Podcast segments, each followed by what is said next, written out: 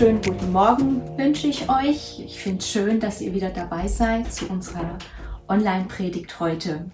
Aber wer sich noch ganz besonders freut, ist unser Herr Jesus, der sich über jeden freut, der heute Morgen ein offenes Ohr für ihn hat und vor allen Dingen ein offenes Herz, was wir ihm hinhalten. In seinem Wort in Nehemia 8 steht, denn dieser Tag ist unserem Herrn heilig. Darum seid unbekümmert, also habt keine Angst, macht euch keine Sorgen, grübelt nicht über gestern und über morgen nach, denn die Stärke an unserem Herrn, nein, die Freude an unserem Herrn ist unsere Kraft oder unsere Stärke. Wow. Freude. Ja, woher bekommen wir die?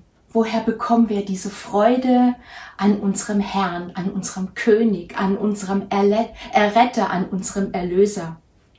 Darum geht es auch heute in diesem, in diesem Gottesdienst. Und zwar mein Thema heute Morgen nenne ich Schau auf Jesus. Schau auf Jesus, deinen König, deinen Herrn, der für dich den Sieg am Kreuz errungen hat. Schau auf Jesus. Spurgeon, einer der bekanntesten und erfolgreichsten Prediger des 19. Jahrhunderts, sagte einmal, kurz nach seiner Bekehrung sprach ihn ein Prediger an und sagte zu ihm, alles was du brauchst ist, schau auf Jesus Christus. Schau auf ihn. Schau, schau. Das ist alles, was du zum Leben brauchst. Und dann sagt er weiter, und ich schaute auf meinen Herrn, ich schaute auf Jesus Christus und ich schaute und ich schaute. Und in dem Moment hätte ich mit allen Gläubigen, die gerade einen begeisterten Lobpreis machen und begeistert sind von ihrem Herrn, jubeln und tanzen können. Allein weil er auf Jesus schaute. Als ich das las, war ich erstmal selber total begeistert von unserem Herrn und von ja dieser Zusage, das ist alles, was ich brauche, auf meinen Herrn zu schauen und zu leben. Und dann ging mir Abraham durch den Kopf. Abraham erschien, der Herr erschien Abraham und sprach zu ihm, ich bin Gott, der Allmächtige lebe vor mir und sei untadelig. Eigentlich sagte er genau das Gleiche. Er sagte, Abraham, ich bin der allmächtige Gott. Ich sehe dich. Ich bin bei dir. Schau du einfach auf mich und lebe vor mir so, wie es mir gefällt. Wie ermutigend. Worauf schauen wir im Moment? Wo ist gerade dein Fokus drauf gerichtet? Wenn wir gerade die Nachrichten hören oder im Fernsehen sehen, dann sind viele Horrormeldungen über Leid, über Tod, über Krankheit. Ja, die Corona-Krise, das Coronavirus ist eins der größten Herausforderungen in unserer Zeit, weil unser Leben, unser Alltag wird komplett durcheinandergewirbelt. Wir sind so, ja, wie soll ich sagen, ja, unser Leben ist eigentlich wie erschüttert. Nichts läuft mehr so, wie wir es gewohnt sind. Wir dürfen unsere Freunde nicht mehr besuchen. Ja, wir dürfen selbst den Gottesdienst nicht mehr so feiern, wie wir es gewohnt sind. Wir haben mit, mit Ängsten zu kämpfen, mit Sorgen, mit Existenznöten vielleicht. Aber worauf schaue ich in dem Moment? Schaue ich auf diese Dinge? Schaue ich auf meinen Mangel? Schaue ich auf die Nachrichten, auf diese Ängste, die da vielleicht in meinem Herzen hochkommen und die wahrscheinlich auch ganz real sind? Wie, wie gehe ich damit um? Für mich stellt sich jetzt die Frage, genau jetzt in dieser Situation, was ist meine Grundlage? Was ist die Grundlage meines Lebens und meines Glaubens? Schaue ich auf Jesus, meinen Herrn? der mich erlöst hat, der den Sieg für mich errungen hat? Oder schaue ich auf die Umstände und nörgel rum und bin am Jammern? Worauf schaut ihr im Moment? Wenn wir uns das Volk Gottes anschauen, das wurde durch mächtige Zeichen und Wunder aus der Gefangenschaft in Ägypten befreit. Gott führte sie durch das Meer. Er tat große Zeichen und Wunder und befreite sie. Er versorgte sie und führte sie in die Freiheit. Und dennoch, irgendwann fing das Volk Israel an zu murren. Ah, die Wüste, es ist so trocken und so heiß und es gibt nur dieses Manna jeden Tag. Ach, in Ägypten war doch alles so gut, wären wir doch da geblieben. Und was tat Gott? Er schickte Schlangen unter das Volk, giftige Schlangen. Und wir lesen dann, dass ganz viele Menschen diesen Schlangen zum Opfer fielen und äh, getötet wurden durch die Schlangen. Und daraufhin gab Gott Mose den Auftrag, eine eherne Schlange zu errichten und auf ein Feldzeichen zu, zu setzen. Und sagte dann zu Mose, wenn jetzt nochmal, ich sag's mal mit meinen Worten, jemand murrt und nach unten schaut auf die Umstände, auf die Schlangen und wird gebissen und schaut dann auf die eherne Schlange, so wird er nicht sterben, sondern gerettet sein. Das er hat mich erinnert an Verse aus Johannes 3. Dort steht, und wie Mose in der Wüste die Schlange erhöhte, so muss der Sohn des Menschen erhöht werden, damit jeder, der an ihn glaubt, nicht verloren geht, sondern ewiges Leben hat. Denn so sehr hat Gott die Welt geliebt, dass er seinen eingeborenen Sohn gab, damit jeder, der an ihn glaubt, nicht verloren geht, sondern das ewige Leben hat. So sehr hat Gott uns geliebt, dass er seinen einzigen Sohn ans Kreuz geschickt hat, damit wir, damit ich, damit du leben darfst, und zwar in Fülle. Darum, so wie das Volk Israel auf die Schlange schaute, um gerettet zu werden, um Leben zu bekommen, ermutige ich dich, schau auf Jesus, deinen Herrn. Wisst ihr, wir haben gerade Karfreitag gefeiert, wo wir erlebt haben und uns daran erinnert haben, was Jesus für uns getan hat.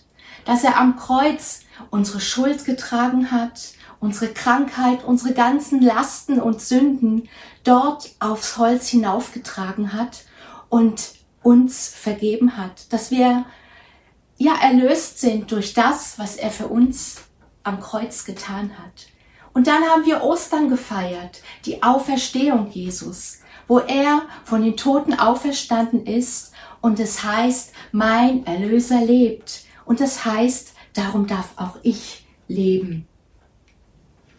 Es ist vollbracht, waren mit die letzten Worte, die Jesus am Kreuz gestorben hat. Er hat den Sieg errungen. Und in diesem Sieg dürfen wir leben im Glauben.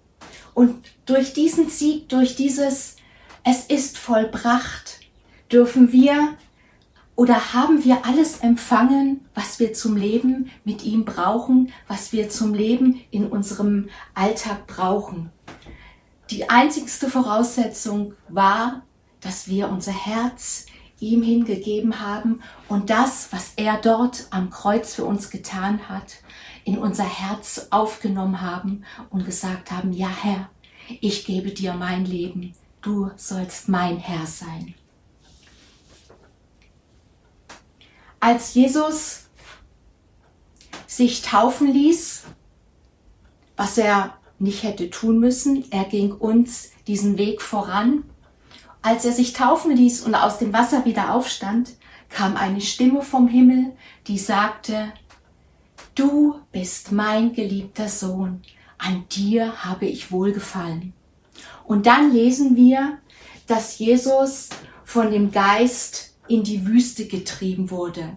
Es hat mich sogar überrascht, dort steht, und hernach wurde er vom Geist in die Wüste getrieben. Und Jesus begegnete dort in der Wüste dem Feind mit Blick auf seinen Vater. Er begegnete ihm mit Blick auf seinen Vater und entgegnete ihm die Worte, die sein Vater ihm gegeben hatte. Es steht geschrieben. Er konnte stehen vor dem Feind, weil er wusste, wer er war.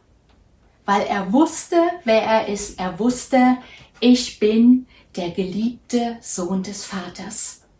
Und mit diesem Wissen und in diesem Stand ging er durch die Wüste als Sieger. Als Sieger.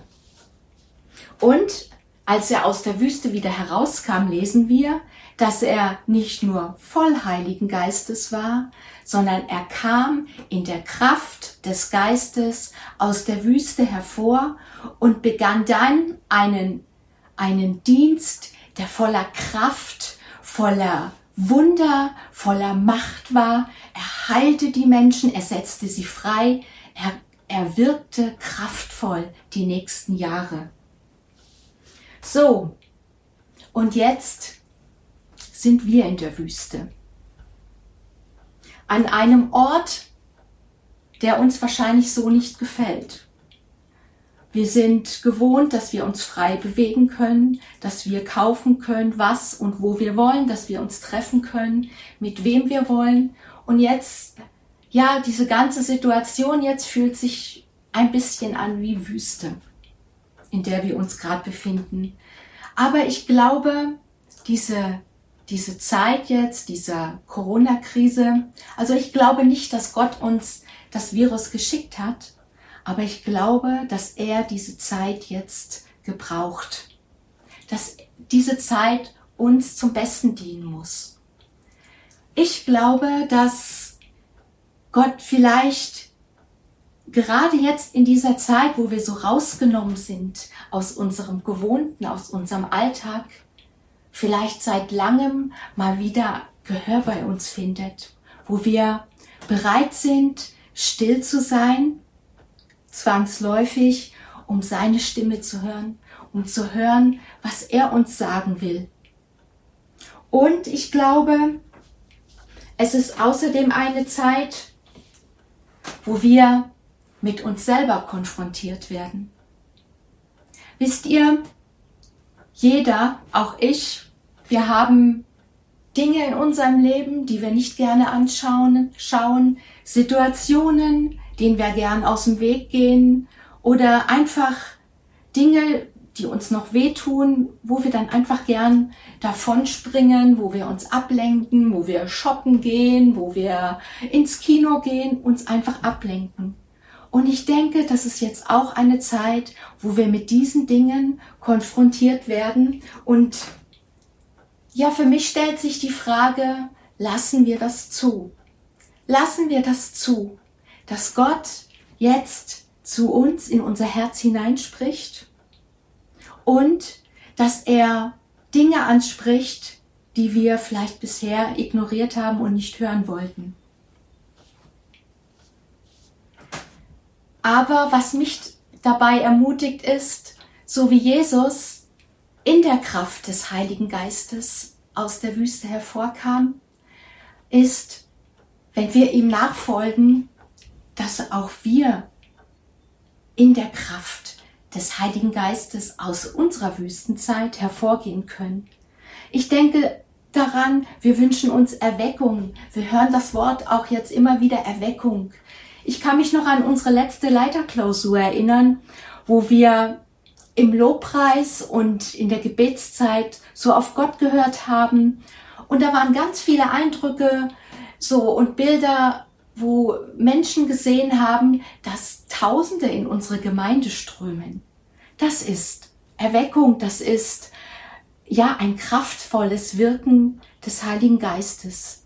Aber jetzt, glaube ich, diese Wüstenzeit, in der wir uns befinden, sehe ich als Vorbereitungszeit, in der wir wie Jesus auf unseren Herrn schauen sollen.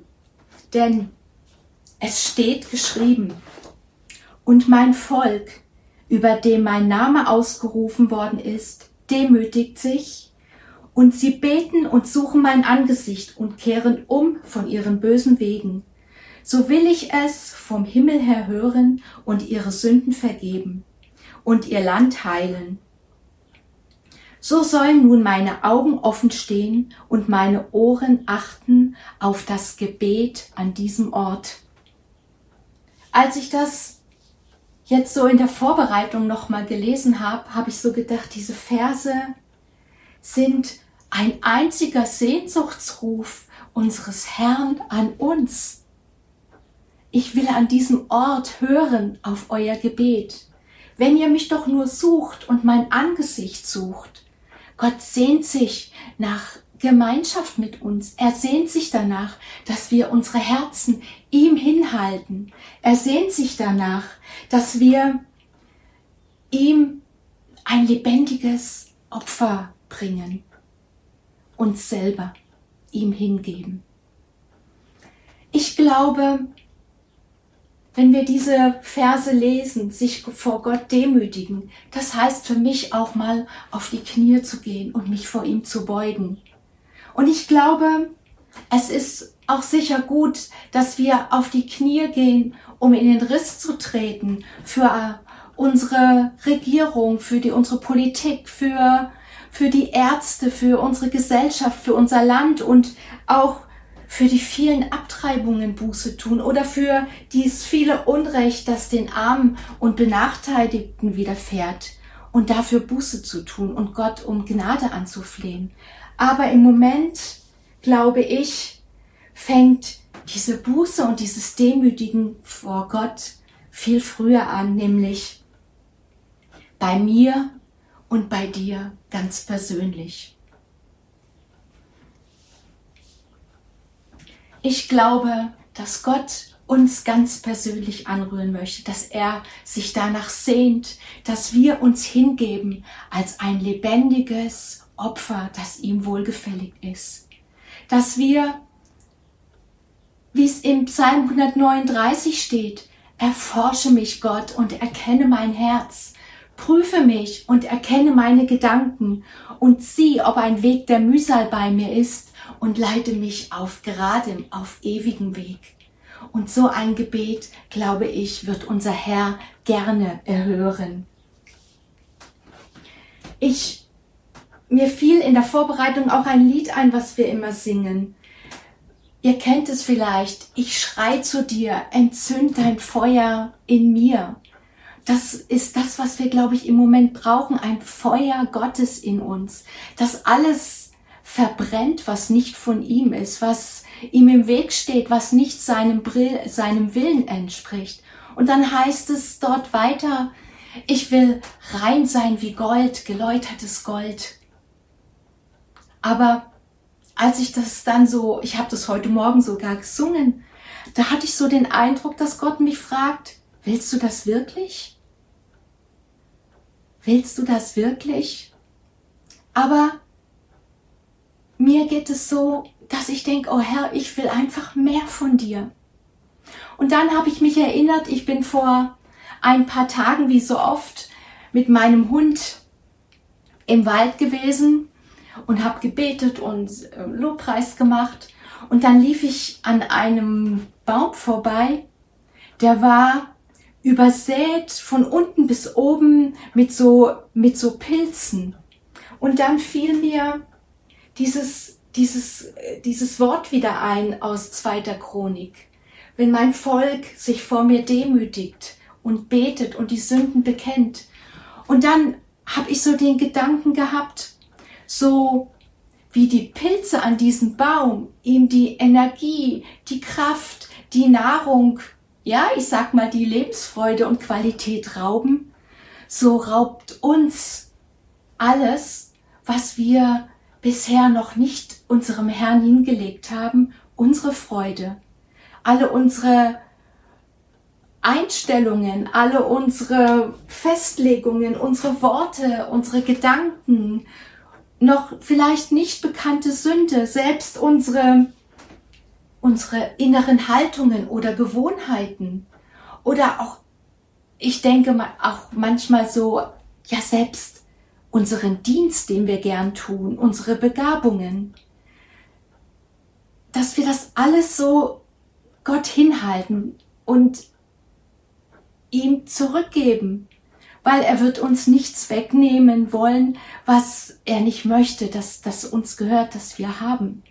Aber ich glaube, wenn wir an diesen Dingen so krampfhaft festhalten, egal was es ist, auch die guten Dinge, wenn wir das so krampfhaft festhalten und denken, das gehört doch mir, dann wird es uns Kraft rauben, es wird uns Freude rauben, es wird uns Energie rauben, es wird uns einfach unser geistliches Leben rauben. Und das möchte Gott nicht, er möchte uns Leben geben. Der Feind ist es, das lesen wir in Johannes 10, 10, der uns berauben will, der uns bestehlen will, der uns das Leben geben, nehmen möchte. Aber er, unser Herr, möchte es uns geben. Darum möchte ich euch wirklich ermutigen, mal so wirklich alles vor ihm, vor unserem Herrn abzugeben, abzulegen und uns dann von ihm neu füllen zu lassen mit seiner Kraft, mit den Dingen, die er für uns vorbereitet hat. Der Feind will uns mit den Dingen, die nicht von Gott sind, der will uns mit denen beschäftigen, der will uns mit denen ablenken, der will uns die Energie damit rauben. Und er möchte auf alle Fälle verhindern, dass wir auf unseren Herrn schauen, auf unseren König, auf den, der gesagt hat, es ist vollbracht, auf den Sieger. Er möchte nicht, dass wir dahin schauen, sondern er möchte, dass wir beschäftigt sind und beschäftigt sind und beschäftigt sind mit allen möglichen Dingen, aber nicht mit unserem Herrn.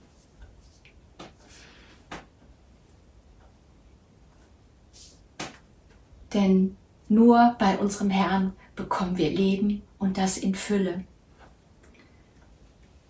während ich so in der Vorbereitung war, habe ich, habe ich zwei Telefonate oder E-Mail-Kontakte gehabt mit, mit äh, Bekannten aus, aus Südtirol, die mich sehr, die mich persönlich sehr berührt haben. Zum einen haben sie mir erzählt, dass sie nicht mehr wie 200 Meter sich von ihrem Wohnort entfernen dürfen und das wird sehr streng kontrolliert und ein Mann, mit dem ich telefoniert habe, und den habe ich als, als sehr selbstbewusst, tough und immer gut drauf in Erinnerung.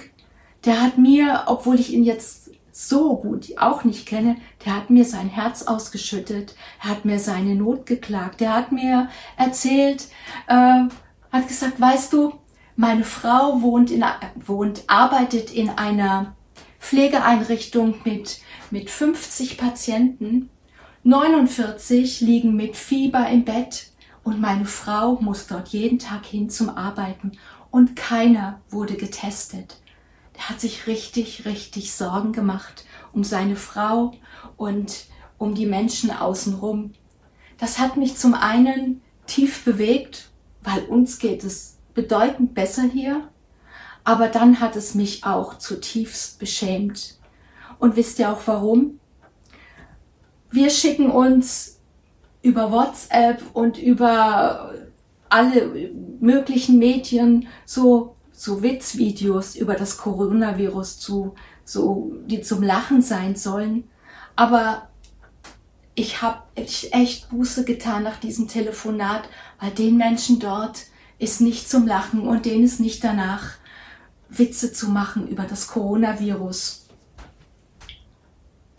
denken wir nochmal dran, als Jesus in der Wüste war und dem Feind begegnet ist. Der hat dort keinen Spaß mit dem Feind gehabt und hat über ihn gelacht. Nein, er hat ihn bekämpft mit dem Wort Gottes. Vielleicht könnt ihr euch erinnern, vor einer Woche haben viele von euch vor dem Bildschirm gesessen und in anderthalb Stunden mitverfolgt, äh, Deutschland betet gemeinsam vom Johannes Hartl wurde das moderiert und dort haben viele einfach Gott gebeten, dass, dass er uns durch diese Krise hindurchführt. Und es war, haben auch ein paar Bischofs dort gesprochen und einer, ich weiß jetzt seinen Namen nicht mehr, der hat etwas gesagt, das hat mich dann schon beschäftigt. Ich möchte es kurz hier weitergeben. Er sagte, die Corona-Krise kommt ihm vor wie eine Schlange, die über die ganze Welt kriecht. Und mir ging dann durch den Kopf, vom Anbeginn der Zeit war die Schlange der Teufel, der Feind des Menschen, der nur Trennung verursachen wollte, der schon damals versucht und damals auch geschafft hat, die Menschen von Gott zu trennen. Und das ist immer noch sein Ziel. Er möchte uns von unserem Herrn trennen. Als Jesus am Kreuz hing und starb, dachte er, der Feind, er hätte den größten Sieg aller Zeiten errungen. Weil die Menschen standen vor dem Kreuz, seine Mutter weinte vor Schmerz und vor Trauer, sie sah ihren Sohn leiden, die Jünger empfanden diesen Mangel, der Herr war auf einmal weg, er war tot. Der Mensch, in den sie ihre ganze Hoffnung gesetzt hatten, hing tot am Kreuz. Und der Feind hat schon triumphiert. Mein Sieg, ich habe den Sieg aller Zeiten errungen, hat er gedacht. Aber es war seine größte Niederlage. Es war die größte Niederlage aller Zeiten, denn der Jesus ist auferstanden und erlebt. Er ist immer noch ein besiegter Feind, der Teufel. Denn Jesus hat ihn am Kreuz von Golgatha besiegt. Er ist ein besiegter Feind, der immer noch brüllt, aber besiegt ist und immer noch versucht, uns zu täuschen. Darum bitte ich euch, lasst uns gemeinsam dazu beitragen, dass auch diese Krise, die im Moment vielleicht ausschauen mag, wie ein Sieg des Feindes zu einer weiteren großen Niederlage für ihn wird. Indem wir auf unseren Herrn schauen, indem wir auf Jesus schauen, auf den, der gesagt hat, es ist vollbracht, auf den, der den Sieg errungen hat, auf unseren König, auf unseren Herrn. Er hat den Sieg und niemand sonst. Seid nüchtern und wacht und betet. Denn der Widersacher, denn euer Widersacher, der Teufel, geht umher wie ein brüllender Löwe und sucht, wen er verschlingen kann. Dem widersteht. Ich möchte schließen mit einem Satz, den Raniero Candalamessa, offizieller Prediger des päpstlichen Hauses, gesagt hat. Und zwar bemerkte er, in den mittelalterlichen Schlachten kam irgendwann der Moment, als die ordentliche Aufstellung der Truppen, Bogenschützen, Kavallerie und aller anderen aufbrach und sich der Kampf um den König konzentrierte. Dort wird die Schlacht entschieden. Dasselbe gilt heute für uns. Der Kampf, den wir heute ausfechten, findet um den König herum statt.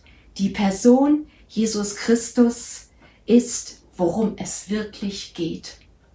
Die Person Jesus Christus ist, worum es in dieser Krise, in diesem Kampf wirklich geht. Und darum, und damit möchte ich schließen, schau auf Jesus. Schau auf Jesus Christus, deinen Herrn, und demütige dich vor ihm und bete ihn an und dann lebe vor ihm so, wie es ihm gefällt. Amen. Ich wünsche euch noch einen schönen und einen gesegneten Sonntag und ja, eine gute Woche voller Kraft und Reden unseres Herrn.